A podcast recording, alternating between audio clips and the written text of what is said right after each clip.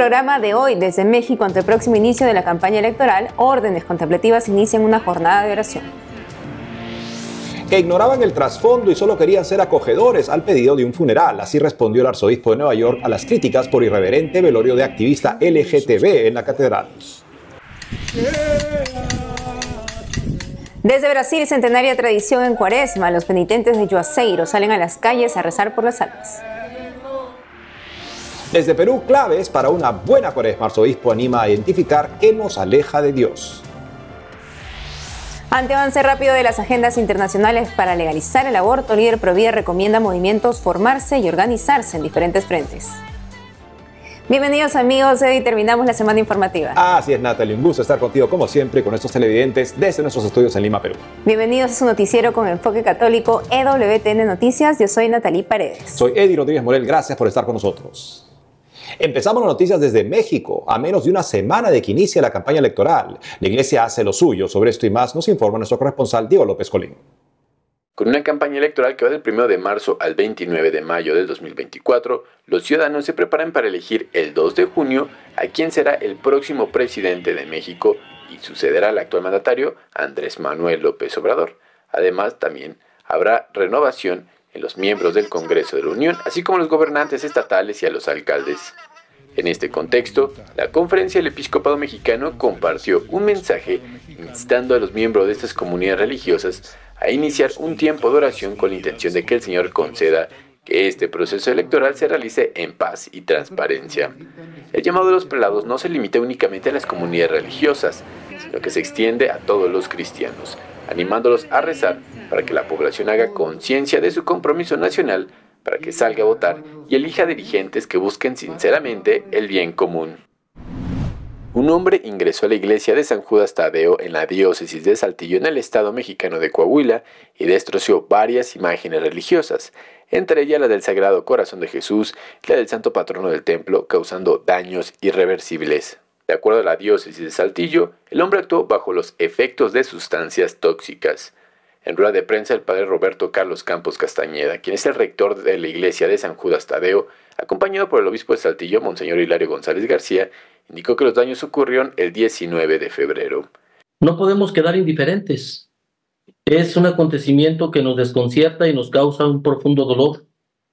Si esto nos duele a profundidad es porque el templo es la imagen verdadera del templo que somos todos nosotros, los bautizados, como discípulos de Cristo, piedras vivas que edificamos el templo espiritual.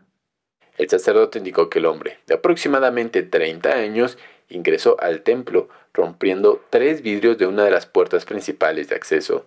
Al entrar, destrozó intencionalmente varias imágenes, entre ellas el nicho del Santo Sepulcro, la Divina Providencia, el Sagrado Corazón y una imagen de más de tres metros de altura de San Judas Tadeo. El sacerdote señaló que los daños suman aproximadamente 250 mil pesos mexicanos, unos 14.600 dólares estadounidenses. A casi cuatro meses del paso destructivo del huracán Otis por la costa de Acapulco en el estado mexicano de Guerrero, la Iglesia Católica mantiene su trabajo de ayuda en la región. La Fundación Pontificia Ayuda a la Iglesia Necesitada compartió recientemente un video en el que muestra la estela de devastación y el dolor de cientos de familias dejó el paso del huracán. Es decir, caminando de un lado para otro como sin sentido. Al menos 273.844 viviendas y cientos de negocios resultaron afectados por el huracán. Además, este desastre cobró la vida de 52 personas y dejó 32 desaparecidos. Ante esta situación, organizaciones como Caritas Acapulco respondieron rápidamente y brindaron alimentos y artículos de primera necesidad a las familias afectadas. Llegamos a salir un poquito y cuando entramos a la casa de mi abuelita, el cuartito que está acá, llegamos a la puerta... En el video de ACN, el padre Leonardo Morelos, director de Caritas Acapulcos, explicó que durante dos meses y medio se instaló un albergue para personas que se quedaron sin casa y sin hogar, y un comedor que estuvo alimentando cerca de mil personas diarias. Asimismo indicó que se abrió un centro de acopio, el cual sirvió para guardar las donaciones materiales que fueron llegando de todas partes de México. Pero la ayuda no se limitó a lo material, sino que también hubo atención espiritual. El padre Salvador Cisneros, rector de la Cátedra de Cristo Rey en Acapulco, dijo en el video que las misas se reanudaron apenas tres días después de lo pasado del huracán.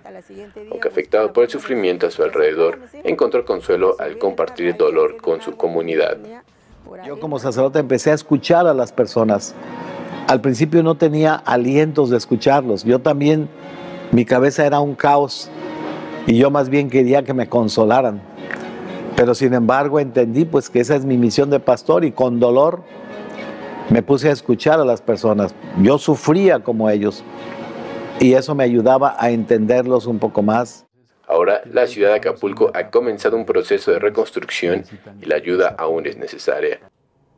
Y en Brasil, mientras una parte de la gente está distraída por el carnaval, otra se esfuerza por vivir una auténtica cuaresma. Es el caso de los católicos que de una generación a otra mantienen una tradición durante este tiempo litúrgico. Sobre esto y más nos informa nuestra corresponsal Natalia Queiroz.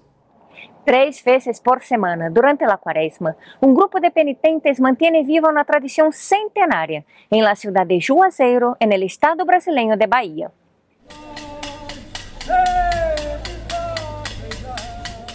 Homens e mulheres vestidos de branco, algunos com os rostros cubiertos, salen a las calles caminando e rezando por las almas de los muertos.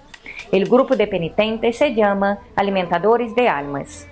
La tradición, que comenzó en 1901 con los capuchinos, ha sido transmitida de generación en generación. Esta es la señora Jesulene Ribeiro, conocida como Nenecinha de 84 años.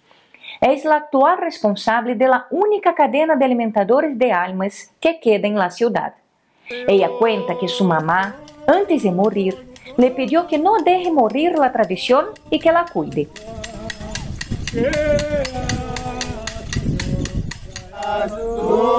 El grupo, que incluye a de todas las edades, realiza siete paradas o estaciones en su recorrido, culminando en el cementerio local.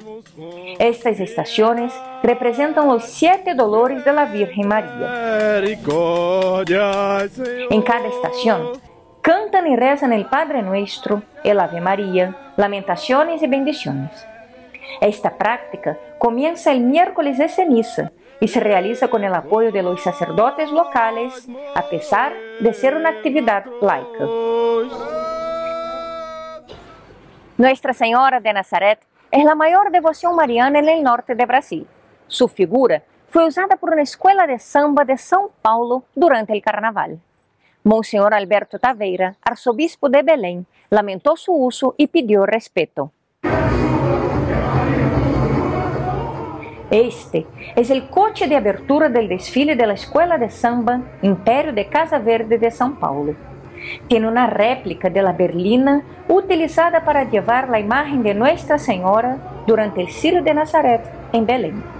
Dentro de ella hay una mujer vestida de Nuestra Señora y sambando. La semana pasada, el arzobispo de Belém, Monsenhor Alberto Taveira, en un pronunciamiento oficial en vídeo, lamentó el uso de la imagen de la Virgen de Nazaret. Dijo que no consultaron a la iglesia y pidió respeto al patrimonio sagrado. Todos estamos contrarios a esta forma todos nosotros estamos en contra de esta forma de utilización de las figuras religiosas de nuestra devoción. Tenemos que decir que fue una absoluta falta de sentido común, que fue un gesto lamentable. Fue un gesto lamentable. Nuestra Señora de Nazaret es la patrona del estado de Belém. Su fiesta lleva millones de fieles a la calle el segundo domingo de octubre. Muchos fieles también se manifestaron en las redes sociales pidiendo respeto a la Virgen y a la fe cristiana. En Petrópolis, Natalia Queiroz, EWTN Noticias. Y frente al reciente caso de un obispo herido en Haití por un explosivo, el Consejo Episcopal Latinoamericano y Caribeño se solidarizó. En un comunicado, los obispos de la región condenaron en forma enérgica el acto de violencia sufrido por Monseñor Pierre Dumas, quien también es vicepresidente de la Conferencia Episcopal de Haití. El sacerdote haitiano Pan Celestín, radicado en México por estudios, pero en permanente contacto con su gente en Haití, le contó a nuestra corresponsal Ana Paula Morales cómo sigue Monseñor Dumas y la realidad de su país. En su casa había una explosión y lo llevaron al hospital, eh, lo operaron y ahora su salud es, es estable y está recibiendo eh, el cuidado adaptado a su, a su caso. Según el último censo en 2015, el 54.7% de haitianos profesa la fe católica. El ex vicario de la parroquia de San José de Pestel resaltó el papel de sacerdotes y monjas en Haití en medio de la inseguridad. Sabemos que la cuestión de, la cuestión de seguridad e inseguridad no es un tema que, que tiene que ver mucho o más bien directamente con la iglesia. Sí podemos decir palabras, podemos predicar, podemos sacar como uh, cierta, como, cierto comunicado, pero la inseguridad es algo del gobierno.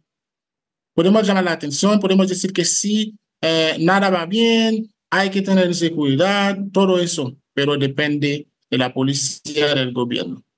En Haití, según el padre Celestín, la iglesia enfoca su labor en la educación escolar en forma especial. La fe en Haití es una de las riquezas firmes que tiene el pueblo, en el sentido de que la fe ayuda al pueblo a esperar, la verdad, a esperar, a pesar de todo lo que está pasando en Haití, la violencia, los secuestros, todo, si la gente espera y cree siempre que Dios puede hacer algo.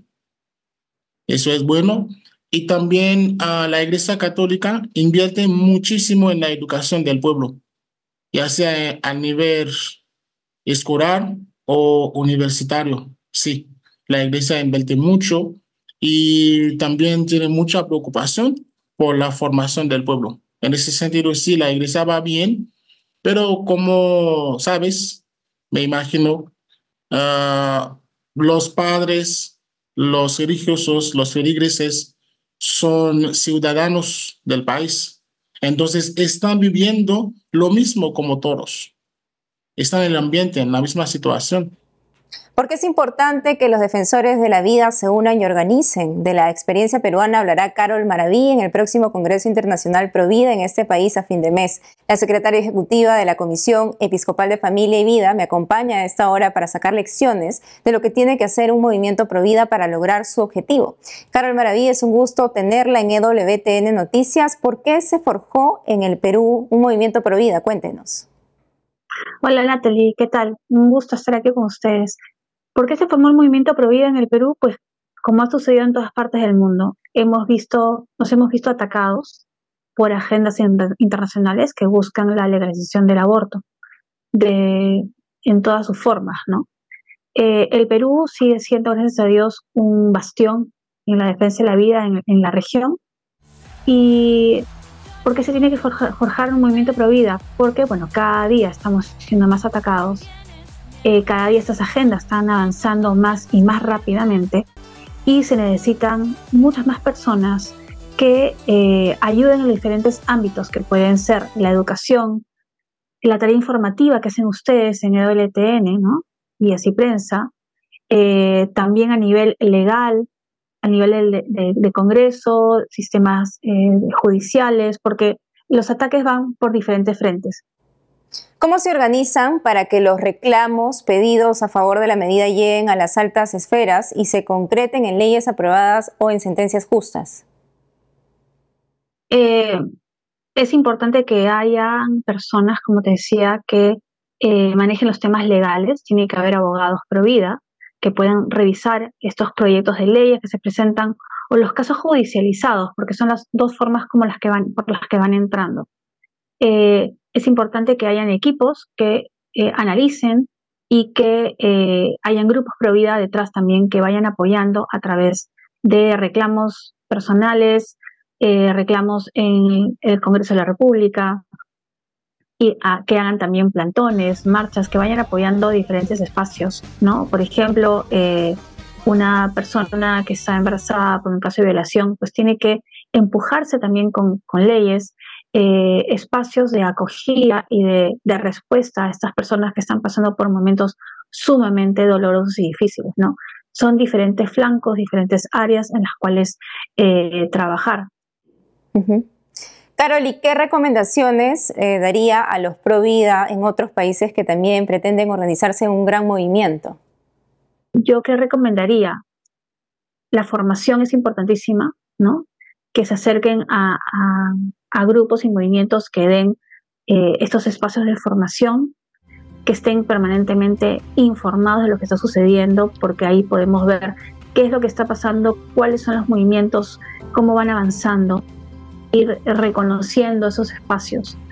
Así que eh, la organización es, es muy importante eh, a nivel de universidades, colegios, eh, todo el ámbito académico es importante acercarse a él, a nivel político y de todas maneras a nivel de la formación de los grupos pro vida que puedan no solamente activarse frente a peligros, sino dar permanentemente respuestas a las situaciones eh, reales, concretas que sean en la vida diaria y que son tomadas luego por movimientos abortistas para darle, entre comillas, soluciones que en realidad van, pasan por el asesinato de un ser Así que cómo organizarse a través de los grupos parroquiales también son importantísimos, en las parroquias también, los grupos juveniles, eh, como les digo, los colegios, las universidades,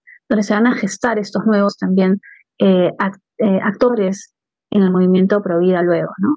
Así es, gracias Carol Maraví por haber estado con nosotros en el programa.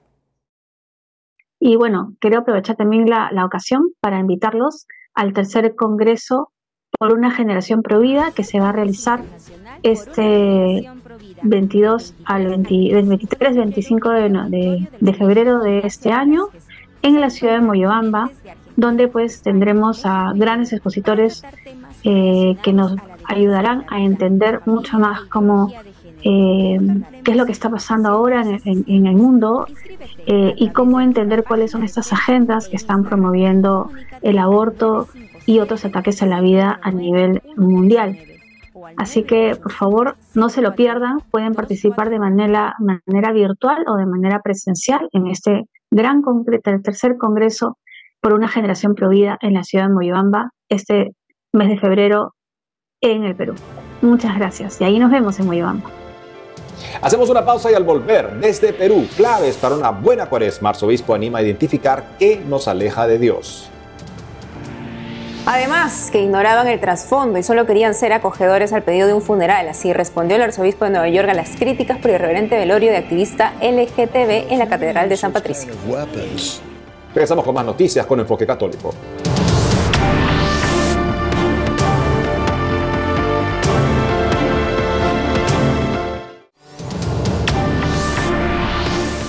Estamos de regreso y les contamos que el Papa Francisco pide al Perú que resuelva sus problemas manteniendo la unión y en clima de paz. Sobre esto y más de la iglesia en este país informa nuestra corresponsal Bárbara Socorro.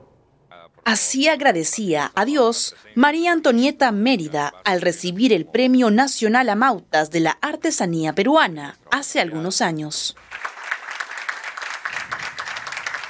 En primer lugar, agradezco a Dios, al Cristo de los pobres, María recibe la herencia artística de su padre, el reconocido artesano Edilberto Mérida. Antes de su muerte en 2009, honró con sus piezas artísticas el sacrificio de Jesús en la cruz. Ahora María continúa el legado con su trabajo en cerámica indigenista. Mi padre fue un hombre muy católico, creía mucho en Cristo, por eso se inspiró en ese Cristo redentor. El arte de la familia Mérida, oriunda del Cusco, Sierra del Perú, se ve hoy en la exposición La Cruz en el Arte Popular. 25 cruces de diferentes artesanos muestran a Jesús crucificado. Significativa exposición por primera vez en Cuaresma en un cementerio, organizada por la Asociación Cultural ICTIS. La muestra por el Madero ha venido la alegría al mundo entero quiere recordar a los visitantes que para alcanzar el cielo es necesario la cruz, el sufrimiento que nos toque vivir, encontrar sentido en las promesas de Cristo. No pensé que realmente uh, el arte popular podía estar en un cementerio, el cual fue muy emocionante para mí. Yo creo que Cristo uh, está ahí en un lugar donde muchas almas están descansando y esta exposición fue, es hermosa. La exposición La Cruz en el Arte Popular está hasta el 30 de abril en la capilla del cementerio privado Camposanto, Parque del Recuerdo, al sur de Lima. Por otro lado, les cuento que el Papa Francisco recibió en audiencia al arzobispo de Lima y envió su bendición al Perú.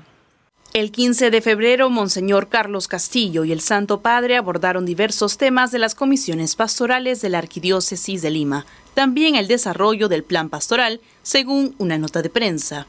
Durante el encuentro, el Papa destacó la importancia de que los problemas en el Perú se resuelvan en unidad, paz y justicia, pensando en el bien común. Monseñor Castillo visitó Roma en su calidad de miembro ordinario de la Pontificia Academia para la Vida para participar de una asamblea plenaria. Ahora les cuento que el Santo Padre aceptó la renuncia del cardenal Pedro Barreto al cargo de arzobispo de Huancayo en la Sierra del Perú. El cardenal Pedro Barreto dejó el cargo de arzobispo de Huancayo el día de su cumpleaños número 80 este mes. Con ello también deja de ser un elector para un eventual cónclave que elija al siguiente papa.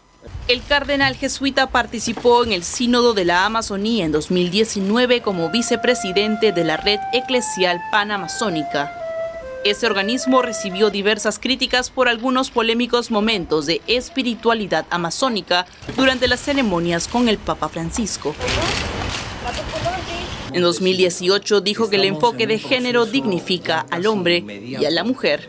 Monseñor Luis Alberto Guamán es el nuevo arzobispo de la jurisdicción. También les cuento que hace poco el Congreso de la República distinguió a un arzobispo conocido por su labor en favor de la educación de los más necesitados. Monseñor Javier del Río Alba, arzobispo de Arequipa en la Sierra del Perú, fue condecorado con la Medalla de Oro del Congreso entre sus obras educativas destacan el Centro de Estudios y Desarrollo Comunitario Nuevo Pachacútec y el Centro de Estudios y Desarrollo Humano Integral Nueva Arequipa. Me cuenta cómo recibe el reconocimiento. Yo sin duda, sin inspiración del Espíritu Santo y si con la colaboración de tanta gente, sería incapaz, no se hubiera podido hacer nada de aquello que ahora el Congreso ha reconocido. Destacado también por su labor pastoral, Monseñor Javier del Río nos da cuatro claves para vivir mejor la cuaresma. Mi primera recomendación, sin duda, y la más importante, es que lean el mensaje del Papa Francisco para esta cuaresma. La segunda clave, también tomada el mensaje del Papa, es el ser conscientes de que así como no fue el pueblo de Israel el que clamó a Dios para que Dios baje del cielo y los libere de la esclavitud del faraón, el pueblo de Israel no, no, ni siquiera se hubiera podido imaginar esa posibilidad, sino que es Dios el que tomó la iniciativa y Dios bajó del cielo y Dios buscó a Moisés en esa zarza ardiente, también ser nosotros conscientes que Dios viene a buscarnos en esta cuaresma. Tercera, em, eh, clave, la cuaresma es siempre un desierto. Así como Dios llevó al pueblo de Israel al desierto, también es importante que nosotros entremos en el desierto cuaresmal. Desierto cuaresmal que por un lado tiene su aspecto árido, de ayuno, de penitencia, de limosna, de, más oración, etc. Pero también el desierto es el lugar donde mejor se experimenta el amor de Dios. Finalmente, una, una cuarta clave también tomada del mensaje del Papa, vivir todo esto en comunidad. En Lima, Bárbara Socorro, EWTN Noticias. Y en Nueva York, el arzobispo declaró por primera vez sobre el irreverente funeral de un activista LGTB el fin de semana en la Catedral de San Patricio. El cardenal Timothy Dolan dijo que los sacerdotes se sorprendieron por la falta de respeto en el servicio fúnebre. Señaló que no conocían el trasfondo porque no hacen controles del FBI sobre los que quieren ser enterrados. Agregó que el personal de la catedral intenta ser acogedor cuando alguien solicita un funeral. El 15 de febrero, la catedral aceptó el funeral para un hombre que se creía mujer denominado Cecilia Gentili. El activista transgénero argentino promovió la despenalización de la prostitución en Nueva York y que los LGTB sean una clase protegida por las leyes del Estado. Hoy la iglesia conmemora a San Policarpo, obispo y mártir, discípulo de apóstol San Juan. Para conocer más de él, escuchemos al padre John Arango, párroco de San Policarpo en Medellín, Colombia.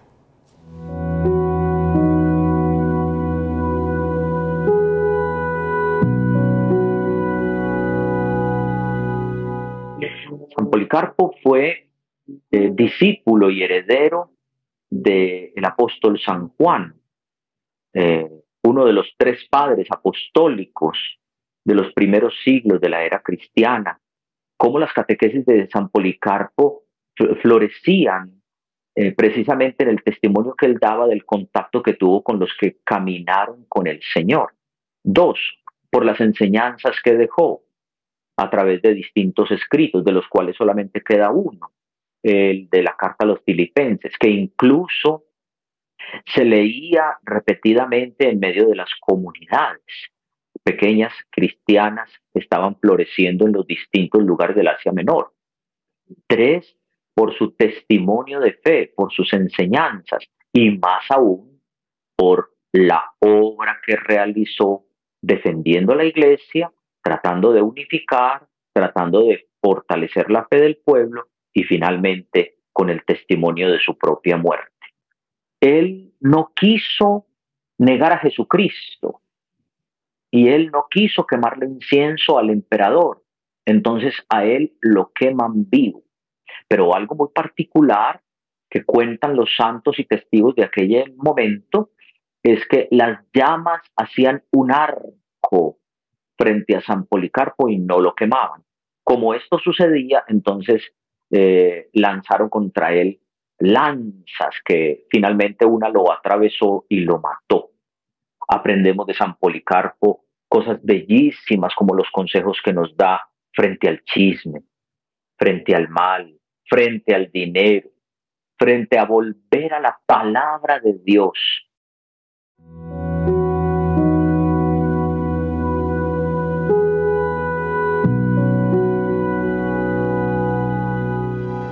Y eso es todo por hoy amigos, gracias por haber estado con nosotros. Que sigan teniendo una santa cuaresma, ya saben, seguirnos en nuestras redes sociales y en wtnnoticias.com. Hasta el lunes.